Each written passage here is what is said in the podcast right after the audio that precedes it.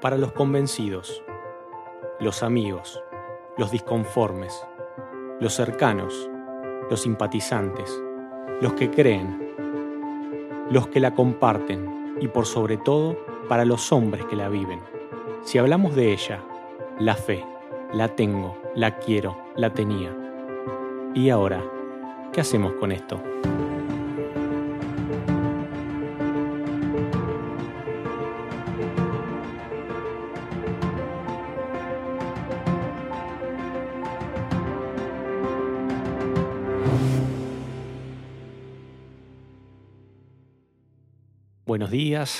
Buenas tardes, buenas noches. Nuevamente es para nosotros un placer poder abrir este micrófono, encontrarnos con vos y tratar de charlar algunos temas interesantes que creemos pueden estar inspirados por, por el Señor. Son para nosotros estas charlas un espacio donde intentamos no solo darte a conocer lo que, lo que tenemos en, en nuestra cabeza, nuestra opinión, sino también intentamos despertar aquellos a quienes la fe se le ha dormido, apuntalar a quienes aquellos están necesitando de un de algo para, para hacer reverdecer su, su fe, su compromiso. Y desde, esta, desde este humilde lugar intentaremos hacer eh, eso el día de hoy. Lo que nos trae por aquí hoy intenta complementar lo que hemos comenzado en estos dos últimos episodios, que para refrescar un poco, eh, uno tiene que ver con dónde había estado la presencia de Dios durante mucho tiempo. Estamos hablando del arca del testimonio, cómo estuvo ausente de algunos templos y cómo Cristo vino a restaurar ese templo en tres días con su sacrificio en la cruz y con el haber resucitado cómo estableció una iglesia y cómo esa iglesia persiste hasta el día de hoy en un nuevo pacto. También en el capítulo siguiente hablamos sobre la higuera y sobre otras plantas. Dijimos que se trataría de plantas y otras hierbas, porque no solamente hablamos de la higuera, sino metimos también a la vid, metimos eh, al olivo. Pero nos focalizamos en una frase de, de la higuera que decía, de la higuera aprended, y tenía que ver con el aprender los tiempos y por sobre todo poder discernir, discernir el tiempo en el que estábamos viviendo. Nada más oportuno que, que eso, que intentar refrescar lo que, lo que nosotros entendemos como un evangelio universal, como aquello que, que el Señor desde aquel primer momento nos envía a, a hacer. Y al mejor estilo de ¿y ahora qué hacemos con esto? Vamos a comenzar con, con algunas preguntas. Y parecía que este versículo de Romanos 10 estaba allí esperando que nos cruzáramos con él, porque está citado en forma de preguntas. Era imposible leerlo y, no incluir estas preguntas. Eh, por primera vez me pasó que no, no, tuve que redactarlas, estaban allí, esperando que, que las leyéramos. En Romanos 10, versículo 14, dice, ¿Cómo pues invocarán a aquel en el cual no han creído? ¿Y cómo creerán en aquel de quien no han oído? ¿Y cómo oirán sin saber quién les predique? ¿Y cómo predicarán si no fueren enviados? Seguramente estas preguntas también te lleven a una melodía y a una canción que popularizó Marcos Witt, que dicen siendo una luz. Pero la letra estuvo escrita desde siempre aquí. Muy bien. Eh, estaba leyendo recién algunas estadísticas para introducir el tema eh, respecto de la evolución del cristianismo en el mundo y siempre me impacta de la misma manera. Y a veces me tiento a calificar de cuán pésimo hemos hecho el trabajo, pero me voy a reservar esa opinión para mí, aunque ya la he expresado. Este, porque Si esto fuese una empresa, siempre hago esta, esta comparación, si la iglesia fuese una empresa y yo la quisiera vender, ¿cómo la promocionaría? Si alguien viene a ofrecer en venta o pone en venta una empresa, lo primero que hace es mostrar una estadística de los aciertos de la, de la, empresa. Lo que se conoce como los balances. Los balances, haría un balance histórico y cuán exitosa ha sido en el tiempo y por qué entonces se está pidiendo, eh, se cotiza como se cotiza.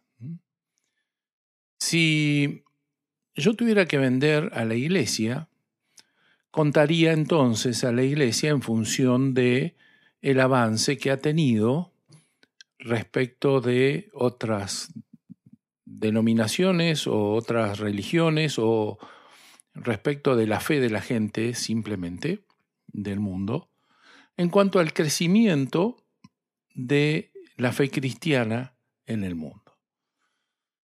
En el, en el año 1514, cuando eh, se produce eh, la reforma de Lutero y la división de la Iglesia Católica, resulta que encuentra al mundo con una parte cristiana y una parte no cristiana, y una parte católica cristiana, o cristiano-católica.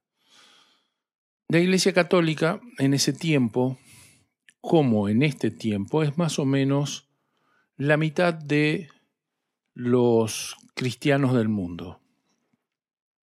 La gran, el gran acierto de la Iglesia Católica ha sido su, su fortaleza corporativa al tener una, una estructura piramidal eh, que no voy a analizar ni, ni mucho menos. Eh, lo cierto es que cuando se divide, eh, se encuentra que había ya fuera de la Iglesia Católica eh, un, cristianismo que igualaba a esa fuerza. Un cristianismo no católico que estaba disperso por ahí y que eh, pasó a formar filas en las estadísticas de la Iglesia reformada, pero que nunca fue reformada, porque no nació de la reforma.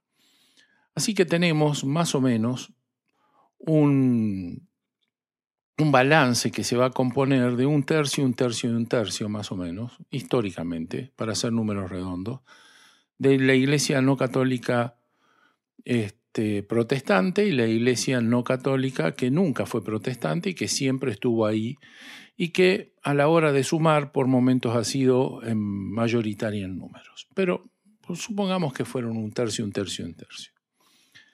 A la hora de contar los protestantes de aquel momento, nos encontramos que eh, a la hora de dividirse, teníamos un 4% de la iglesia protestante. ¿Y por qué me baso en la iglesia protestante? Porque a la hora de hacer los números es la que más se acerca, eh, la que mejor nos permite eh, analizar cristianos genuinos. Eh, después tenemos un montón de situaciones, como las estadísticas actuales, que dan a países de Europa como los más cristianos, entre los más cristianos del mundo, y sabemos que Europa es un, continente por evangelizar, con iglesias vacías, cerradas, con un cristianismo nominal, pero no un cristianismo genuino. Eh, a esa hora decíamos, más o menos el 4% era protestante. La sorpresa mía fue que en el año 2000, esto es cinco siglos después, eh, el protestantismo sigue siendo el 4%. Y el cristianismo sigue siendo más o menos, con algunos altibajos, algunos que voy a marcar ahora muy interesantes, sigue siendo un tercio de la población mundial el catolicismo sigue siendo entre la mitad y un tercio del cristianismo y las iglesias cristianas no protestantes y no católicas sigue siendo más del 50% de los cristianos. Somos quienes decimos tener un mensaje de salvación para vida eterna. Somos quienes decimos tener un Dios sin comparación. El Dios por sobre todo, Dios en minúscula. Aquel que, que no resiste comparación con nadie y, y que ¿Y cómo, ¿Qué hacemos con ¿qué esto? hacemos con esto? ¿Qué hacemos con esto? Porque el punto es que mi conclusión es que eh, la iglesia creció porque tuvo hijos. O sea, creció al ritmo del crecimiento demográfico del mundo, pero no porque haya habido una explosión de eh, evangelización. Sí la hubo en el siglo XIX, con todos los movimientos de avivamiento, que hizo, por ejemplo, que eh, entrado el siglo XX, el cristianismo llegara casi a ser el 50 y pico, casi 60% de la población mundial. Pero 100 años después estamos nuevamente en el 34, 35, 36% de la población mundial. Y esto es un cristianismo nominal, dicho por algunas organizaciones que se dedican a estudiar la misionología o las misiones en el mundo, dicen que en el 2015 el 84% de la población mundial o no conoce del Evangelio o se han apartado de él. Con lo cual, si esto fuese una empresa, me sería muy difícil lograr que cotice en bolsa. Me sería muy difícil convencer a alguien de que ésta está haciendo una, eh, una empresa exitosa. Algo está fallando en el trabajo que hacemos. Y me golpea fuertemente porque al leer el capítulo 24 de, eh, de, Mateo, donde el Señor hace una exposición resumida de lo que son los últimos tiempos y habla de lo que va a ocurrir y de lo que está pasando y describe este tiempo, dice que todo eso es principio de dolores, pero no es el final, porque el final se va a dar cuando sea predicado este Evangelio hasta lo último de la tierra. Y mi pregunta es, ¿cuánto nos falta para eso? Por momentos veo la venida del Señor tan cerca y cuando leo las condiciones para que se den, eh, la veo tan lejos, tan lejanas. La única esperanza es que dice que a causa de los escogidos estos tiempos serán acortados, no porque el Señor meta la mano y anticipe su, venida, sino porque va a haber una, un despertar de escogidos que harán lo que tienen que hacer, predicar este Evangelio hasta lo último de la tierra. Y eso es exactamente lo que estamos tratando de hacer con mensajes como estos, despertar a los escogidos que tienen que hacer su tarea. La primera de las preguntas dice, ¿cómo pues invocarán a aquel en el cual no han creído? Si bien es una pregunta súper importante porque estamos diciendo, la gente no tiene a dónde acudir por ayuda, la respuesta está en la última de las preguntas y es lo que estábamos intentando decir recién. ¿Y cómo predicarán si no fueren enviados? Aquí el problema está en los enviados, no está en Dios y en compartir su presencia, en compartir su mensaje, sino que en los enviados no están haciendo la tarea que deben hacer. Y en ese no hacer la tarea que no, que, que no están haciendo, que deberían hacer y no hacen, están dejando a la gente en problema. El primer problema es que no tienen a quién acudir. Dice, ¿por qué van a acudir a un Dios que no conocen, en el cual no han creído? Escuchaba un, o leía un periodista que hablaba sobre la muerte y decía, eh, envidio a aquellos que pueden enfrentar la muerte a través de las oraciones, porque yo no puedo creer. Y ese es el, ese es el punto. ¿A quién invocarán o cómo invocarán a un Dios en el cual no creen? Y la segunda pregunta que se, se, se encadena, porque estas son preguntas encadenadas como si fuesen una, una escalera, ¿sí? Una verdadera secuencia, dice, ¿y cómo van a creer en aquel de quien no han oído? Y la pregunta es, ¿no hemos predicado lo suficiente? Eh, ¿Es cierto que no han oído de Dios?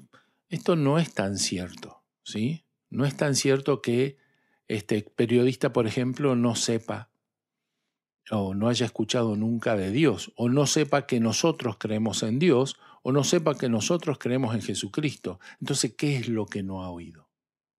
Porque yo no estoy diciendo que la palabra se equivoque, no estoy diciendo que la palabra mienta en, su, en su análisis, ¿sí? Entonces, ¿qué es lo que hemos dicho que ellos no han oído lo que tenían que oír? Creo que te lo complementa la segunda pregunta, la tercera pregunta de la secuencia, que es eh, ¿y cómo oirán si no hay quien les predique?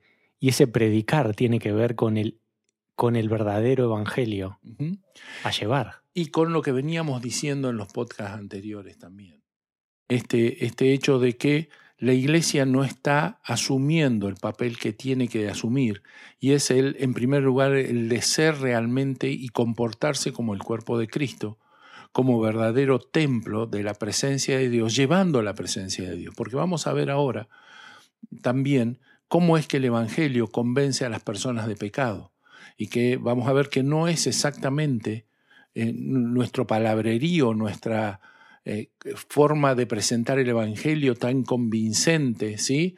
No es un show esto, es el, es, el Espíritu Santo hablando a las personas. Entonces, el, primer error, el primer eh, fallo grande que yo le veo a la iglesia es no comportarse como tal. Suelo decir que la iglesia se ha convertido en una iglesia autista.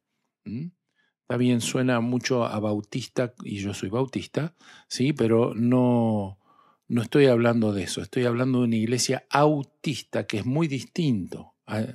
Es una iglesia metida para adentro, una iglesia que está aislada de la realidad. Y la iglesia ha crecido en, en muchos sentidos. Hemos crecido en doctrina, hemos crecido en alabanza, ¿sí? No sé si en la adoración, pero en la alabanza al menos sí. Nuestros cultos han cambiado radicalmente.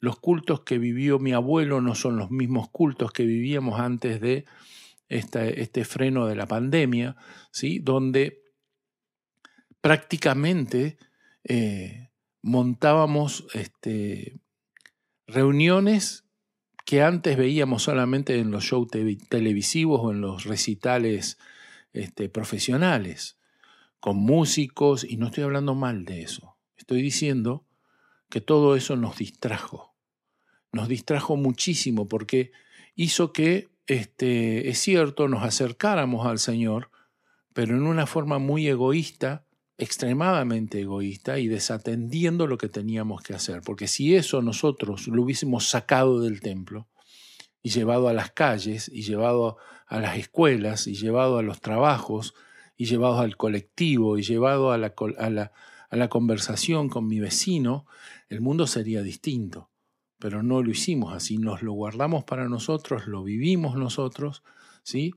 Y no porque lo hiciéramos privado, pero no hicimos lo que teníamos que hacer. Algo falló en eso y tenemos que ser conscientes de eso. También hay que pensar si teníamos claro cuál era el mensaje. Porque si algo sabíamos de todo esto, es de que la palabra no vuelve vacía.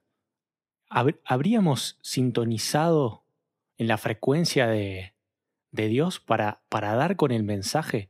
¿Estamos siendo fieles comunicadores de aquel mensaje? A ver, ¿cómo recordamos o cómo recordás que se publicaba o se publicitaba una campaña evangelística? ¿Qué se le prometía? Milagros, prodigios, resolver el problema a la gente. ¿Sí? Un, una, una, solución inmediata, casi, casi mágica, de sus problemas y de sus enfermedades. Y algo aprendimos de las parábolas de las plantas es que se buscaba el efecto todo, todo lo contrario. Es el proceso, es la construcción, es el crecimiento desde la raíz hasta llegar al fruto. Muy bien. ¿Esto es lo que el Evangelio promete? Pregunto yo. ¿De eso se trata el Evangelio? ¿De sanidades, prodigios, milagros? ¿Te, suena esto si hablamos de un Evangelio humanístico? La primera pregunta que yo me hago es, ¿cuáles son los candidatos a venir a esa, a esa predicación, a escuchar esa predicación? Porque el, el Evangelio es universal. ¿sí? El Evangelio no es un remedio. Cuando vos te planteas que el Evangelio es un remedio, solamente puede alcanzar a los que están enfermos. Alguien me puede decir, pero toda la humanidad está enferma. Sí, muy bien, pero no, no enferma de eso. Cuando el Evangelio es un remedio, es un remedio para problemas, tenemos que hablar a la gente que tiene o que reconoce al menos sus problemas. Pero el Evangelio que nosotros predicamos no solo podemos predicar a personas que tienen todo resuelto, que tienen una buena familia, porque no es cierto que fuera del Evangelio no se viva bien. Hay gente que vive muy bien, hay gente a la que el diablo no molesta porque no le interesa molestarlo, para no despertarlo, porque vive bien, porque tiene su familia acomodada, porque no está, no está enfermo, porque vacaciona todos los, años, porque no falta el trabajo, porque no falta la comida en su mesa, porque tiene todo lo que quisiera tener sin ser millonario, sin nada por el estilo, simplemente vive una vida tranquila. ¿Cómo hacemos para predicarle el Evangelio a esa persona? Tenemos que orar para que pierda el trabajo o se enferme o alguna desgracia le pase, porque si no, nuestro Evangelio no funciona en esas personas. ¿Y es esto lo que el Evangelio está ofreciendo? El, Evangelio ofrece, eh, ofrece vida eterna. Y esto no es vida después de la muerte. Ofrece entrar en contacto, en relación permanente e íntima con su Creador. Eso no lo estamos ofreciendo, eso no se ve en los carteles de la campaña evangelística. Que no te confunda si comenzamos hablando de, de religiones cristianas de movimientos cristianos, de grupos cristianos diferentes. Este es un llamado a todos aquellos que creemos en el, en el único Dios verdadero. No es la acusación a una denominación, si es el, la aclaración. Estamos, y tampoco estamos hablando de que otros están equivocados. Estamos metiéndonos, estamos todos en el mismo barco. Si creemos en lo mismo, estaremos entendiendo que esa, esa condición de enviados, ese mensaje a llevar, es para todos. Es universal desde el punto de vista de que debemos dárselo a todos, pero también es universal para todos aquellos que formamos grupos diferentes en la fe. Entonces, cuando la iglesia erra el camino, cuando la iglesia no predica lo que tiene que predicar, cuando la iglesia no lleva la presencia de Dios a la calle, el mundo se queda sin, sin Dios, el mundo se queda sin evangelio y pasa lo que está pasando, que la iglesia no logra los resultados que debería eh, alcanzar. Simplemente pensemos en esto, para empatar el partido deberíamos ser más del 50% de la población y no lo somos. O sea que no llevamos ni empatado el partido. ¿sí? El enemigo nos sigue llevando ventaja, y no porque sea más poderoso que nosotros, sino simplemente porque no estamos haciendo lo que debemos hacer. Entonces, cuando dice, ¿cómo creerán en aquel de, de quien no han oído? La culpa no es del que no quiere oír, que va a venir un momento en que no quieran oír y hay quienes no quieren oír y deciden. Todo eso yo lo entiendo. Pero no le hemos hecho oír a la gente el mensaje que necesitaba escuchar. Y es que hay un Dios deseoso de conocerle, deseoso de entrar en relación con él, y que no necesita tener un problema, que no necesita estar enfermo, que no necesita estar pasando por una penuria para encontrarse con el único que le va a dar la satisfacción que nada le puede dar y que es la de reunirse, conocer y entrar en interacción con su creador. Eso no se lo hemos dicho a la gente porque no lo, no lo han entendido. Creo que muchas veces hemos rozado el tema y, en, algún, episodio hicimos un doble clic para, para meterse. Y tiene que ver con esto de cómo irán si nadie les predica. Y este predicar no, no es tan simple. Porque por las conclusiones que estamos sacando, por los datos estadísticos que estamos citando, si nuestra predicación hubiera sido efectiva, si nuestro mensaje hubiera sido el correcto, obviamente los resultados serían otros. ¿Qué significa esto? ¿Que de alguna manera hay más de un evangelio para predicar?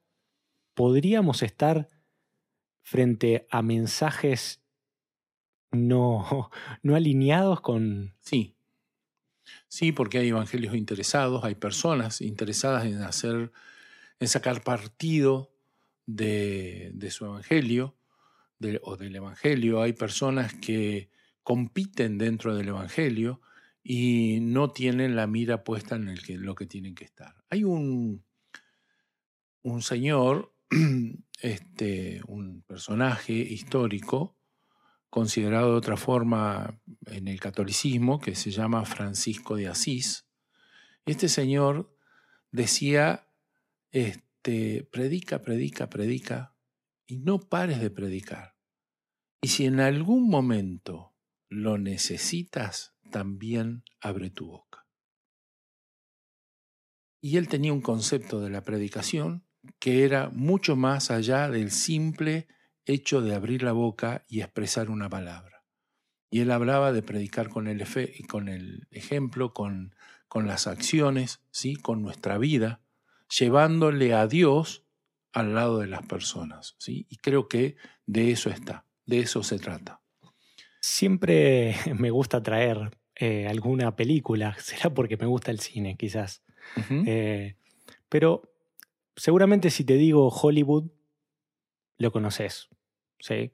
Si digo Bollywood, también, porque hoy el cine indio es muy, muy conocido. Pero si te hablo de Mockbuster, quizás no lo conozcas. Y es una parte de la industria del cine muy importante.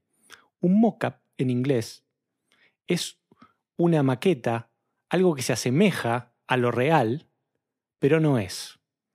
Y este, este segmento del, negocio del cine, el mockbuster, lo que hace es sacar una copia de la película que está en cartelera, aquella taquillera, ¿sí?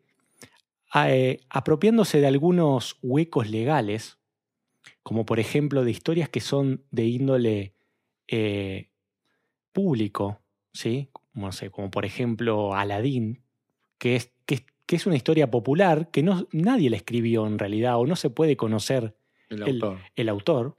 que son de dinero público. Entonces, si Disney saca Aladdin, ¿qué me impide a mí sacar una película que se llame Aladdin y presentarla en el mismo momento que, que Disney lo está haciendo?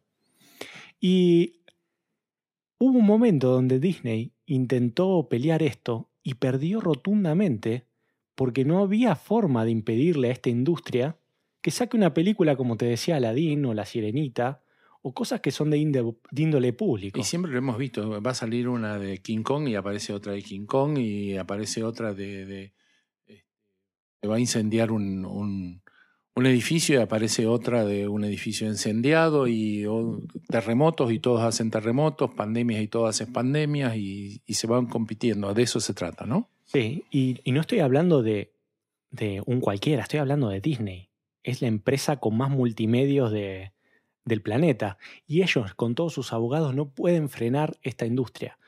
Y veía que tienen de casi todas las películas un, un mock-up, una, una película que se llama igual, muy parecida, que la tapa es muy, muy similar y que gana a mucha gente, porque hubo una época, que ya nos olvidamos, donde no se podía eh, ir al videoclub y tener la última película, porque el videoclub tenía un stock limitado. O porque no era alcanzable por nuestro bolsillo. Entonces, no te quedaba otra que llevarte la, la de segunda calidad, porque estaba ahí, eh, ahí a mano, ¿sí? Y esta industria mueve millones, no cientos de millones, no miles de millones como, como, lo, como la real. Pero se hace sentir, ocupa un lugar. Ocupa un lugar. Y esto es un poco lo que está pasando acá eh, en, en el Evangelio. ¿Será que ese Evangelio puro es tan difícil de producir, es tan difícil de conseguir, porque requiere que estos enviados estén alineados con el, con el Padre, que estén en sintonía, que hagan valer su, su, su santidad, su vida eterna, poder ser el, un verdadero reflejo de, esa, de esa voz a, a transmitir. Entonces es mucho más fácil ser una copia barata de una historia conocida, donde cada tanto meto un aleluya, Dios, Jesucristo, eh, gracia, perdón, o no sé cuántas otras palabras que por ahí suenen a... Hay una canción que se me viene a la memoria que dice, endúlzame los oídos. Y la gente le gusta escuchar lo que quiere escuchar. Y estas, así como estas películas, ¿sí? estos evangelios también le prometen y le hacen escuchar a la gente lo que les gusta escuchar, no lo que Dios tiene para decirles. Y entonces le prometen un montón de cosas que nunca se cumplen, pero siempre están pendientes de que este va a ser el año, que este va a ser el, momento, ¿sí? Eh, y nunca se cumple, pero sin embargo están fieles una y otra vez, una y otra vez, como quien va a pedirle a, un, a una estatua, ¿sí? Pregúntame por qué sigue insistiendo en, hablarle a, una, a un palo que no le puede contestar y sin embargo lo hace. Es una burla, es una burla a la, fe. a la fe. Y sin embargo lo siguen haciendo año tras año y procesión tras procesión. Y vos decís, ¿cómo no se cansan de llevarle al gauchito Gil, de ponerle botellas a la, a la otra que no me acuerdo, eh, y, y, lo siguen haciendo, y lo siguen haciendo, ¿sí? Bueno, con mucha más delicadeza se nos ha filtrado en nuestras propias congregaciones. Me gustaría avanzar un poquitito, un poquito más. Y tratar de salir del pozo, porque hicimos un pozo enorme y estamos adentro. Sí. Eh, bueno, como iglesia estamos hasta el cuello y ese no es nuestro problema, pero va, no es nuestra culpa, pero sí es nuestro tema. Pero entonces viene un punto que es eh, este mismo Pablo, hablándole ahora a los corintios, tiene ahí algunas expresiones muy interesantes. Y la primera advertencia que hace Pablo dice, hablamos sabiduría entre los que han alcanzado madurez y no sabiduría de este siglo ni de los príncipes de este siglo que perecen, mas hablamos sabiduría de Dios en misterio. La sabiduría oculta a la cual Dios predestinó antes de los siglos, y pone una expresión impactante, dice, la cual predestinó antes de los siglos para nuestra gloria. Y cuando yo leía esto, Claro, se me vienen a la cabeza un montón de cosas. En primer lugar, se me viene a Jesús diciendo, yo gloria de los hombres no, no quiero, no recibo. O el Salmo 115 que dice, este, no a nosotros, oh Jehová, no a nosotros, sino a tu nombre da gloria por tu misericordia, por tu verdad. O sea, como tratando de desprenderse siempre de la gloria que, tratando de no mellar la gloria que corresponde a Dios, este, sin embargo, aquí, aquí dice sabiduría en misterio que Dios predestinó antes de los siglos para nuestra gloria. Entonces me puse a investigar un poquito qué significaba esto de la gloria. Y el primer concepto, el concepto más antiguo de gloria, tiene que ver con peso. Luego con reconocimiento y finalmente con honor. Y es una transición casi lógica, la gloria tiene que ver con el peso de una persona en su, su contexto, en su sociedad. Ese peso le da un reconocimiento que finalmente termina en honor. Por supuesto que cuando hablamos de Dios todo esto está solucionado, pero cuando hablamos de nosotros, mi pregunta es, ¿cuál es nuestra injerencia? ¿Cuál es nuestro peso? ¿Cuál es nuestra influencia como tal en nuestra sociedad? ¿Cuál es la gloria de la iglesia? Porque Jesús dice algo tremendo cuando se está yendo. Dice, la gloria que me diste yo les he dado para que el mundo pueda creer. La gloria, el peso, la injerencia, la influencia que tú me diste, que hay en mí como Dios, como deidad, yo les he dado para que el mundo pueda creer. Y esto no parece estar eh, resultando con la iglesia. Algo está pasando con la iglesia. Aquí Pablo dice, reservó para nosotros esto que él llama sabiduría oculta y que finalmente él, eh, en el pasaje siguiente, eh, expresa, dice, cosas que ojo no vio, ni oído oyó, ni han subido en corazón de hombre, son las que Dios preparó para, para los que le ama. Pero dice, no nos la reveló a nosotros por el Espíritu, pero nos la reveló a nosotros por el Espíritu, porque el Espíritu todo lo escudriña aún lo profundo de Dios. Porque ¿quién de los hombres sabe las cosas del hombre sino el espíritu del hombre que está en él? Así tampoco nadie conoció las cosas de Dios sino el espíritu de Dios. Y nosotros no hemos recibido el espíritu del mundo, sino el espíritu que proviene de Dios para que sepamos lo que Dios nos ha concedido, lo cual también hablamos, no con palabras enseñadas por sabiduría humana, sino con las que enseña el Espíritu, acomodando lo espiritual a lo espiritual. Entonces, ¿de qué trata esto? ¿Cuál es nuestra gloria? Nuestra gloria es lo que Dios está revelándonos. ¿Y qué nos está revelándonos? Está revelando Dios a nosotros que es necesario que sepamos. Dice, para que sepamos lo que Dios nos ha concedido.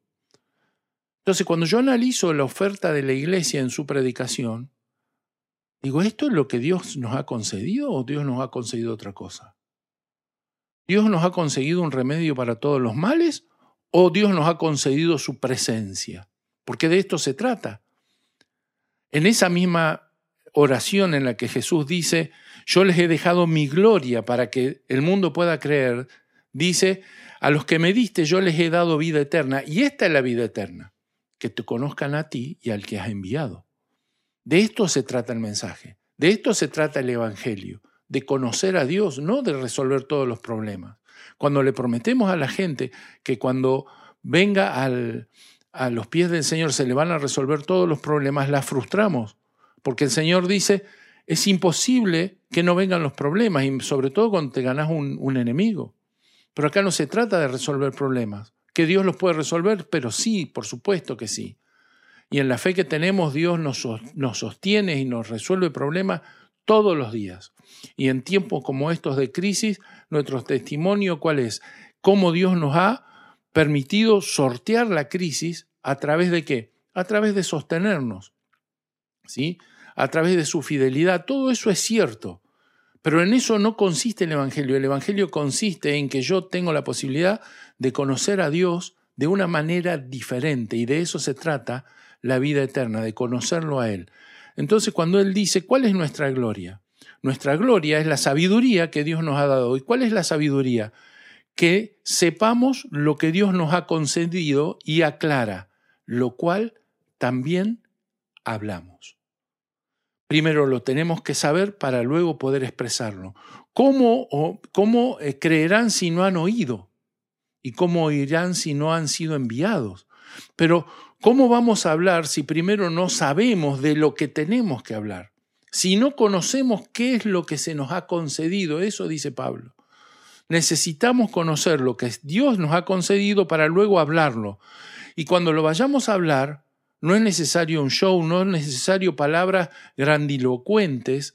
Dice, las hablamos con palabras enseñadas no por sabiduría humana, sino con las que enseña el Espíritu, que acomoda, decodifica, como dicen hoy este, los medios, lo espiritual a lo espiritual, para que nadie pueda decir no lo entendí. Pero lo tiene que hacer el Espíritu, no son nuestras palabras. ¿sí? Entonces la pregunta también es cuál es nuestra gloria, cuál es nuestro peso como iglesia en la sociedad en la que Dios nos ha puesto. Debiera ser la gloria del Señor, el peso de la presencia del Señor. Si hay necesidad de un mensaje, si hay necesidad en nuestras sociedades, está más que obvio. Ahora, nuestra sociedad no sabe qué es lo que, lo que necesita espiritualmente. Sí, en muchas otras áreas, no, seamos ingenuos. Pero en lo espiritual es, es una especie de, cuco, es una especie de probar lo que esté de moda, probar eh, un poco de todo. Nosotros entendemos que tenemos un, un, mensaje apuntado a lo espiritual que es único y no, estamos, no lo estamos aprovechando.